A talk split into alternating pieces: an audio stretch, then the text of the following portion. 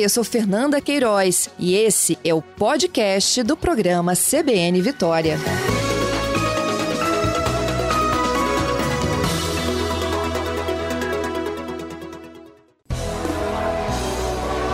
Pit Stop CBN com Ricardo Barbosa.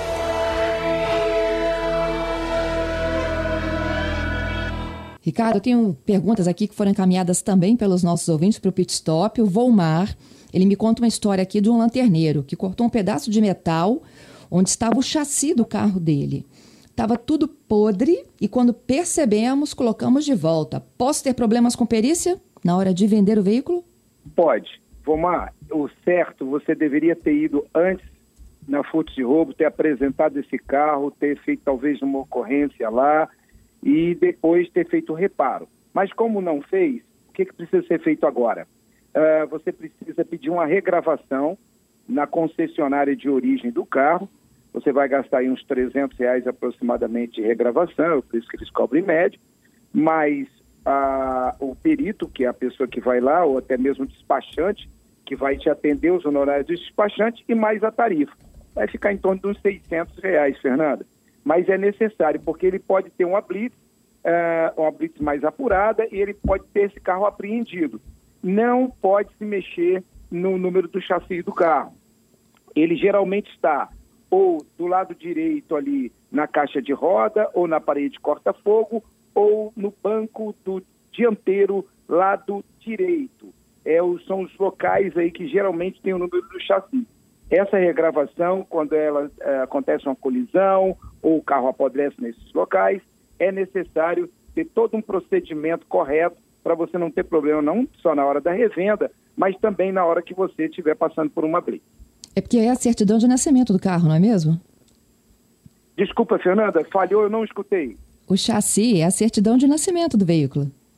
O chassi é a certidão de nascimento do carro. Perfeito, Fernanda. Então, não, não é? Fazendo uma analogia da importância dele, é isso, é o seu registro de vida. É verdade, então tem que tomar todo cuidado. Desse local não pode mexer em, de maneira nenhuma, nem o lanterneiro ou qualquer pessoa. Mexeu ali, eles vão ficar desconfiados que pode ter a, a, acontecido talvez uma fraude ou, ou, até mesmo de clonagem de um carro para o outro. É muito uhum. perigoso. Bom, e na semana passada a gente falou do da necessidade do carro circular para ele esquentar, não é isso? E botar tudo para funcionar. E que essas, é, é, esses trajetos curtinhos que a gente faz, principalmente quem tem o veículo para se deslocar para o trabalho ou só para a escola, isso não é o suficiente, por exemplo, para fazer o um motor, não é isso? Aquecer? É verdade. A gente conversou isso muito semana passada. A pessoa está bora em Jardim da Penha e trabalha aqui no centro. O carro nunca recebe um, uma temperatura ideal, Fernanda. Esse carro precisa aquecer. Então é então, necessário. Aí o seu Onério mandou uma pergunta. Ele disse o seguinte: Ricardo, ao percorrer com o carro curtas distâncias, eu percebo que o motor é, não esquentou muito, mas na estrada também ele não esquenta? É, esses períodos pequenos, esses momentos curtos, ele, o motor não esquenta, não chega à temperatura ideal. Esquentar Entendi. ele esquenta, mas não chega à temperatura ideal. Quando ele está numa estrada, mesmo recebendo o ar frontal ali no radiador, ele também vai esquentar, mas ele vai receber internamente a temperatura ideal. É isso que o motor precisa.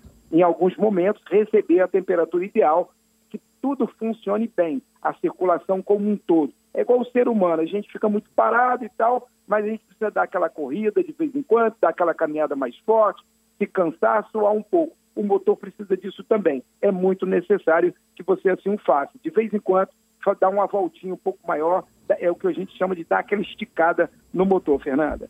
Eu ia falar essa expressão agora, dar aquela famosa esticadinha, né? É, isso é importante. Tá certo, Ricardo. Essas são as dúvidas que chegaram. Lembrando que todo mundo aqui pode participar, pode encaminhar a sua dúvida mais simples, a mais complexa. Todas as segundas a gente esclarece ao vivo com o Pit Stop CBN. Obrigada, okay. viu, Ricardo? Até a próxima, okay. hein? Até semana que vem. Um abraço.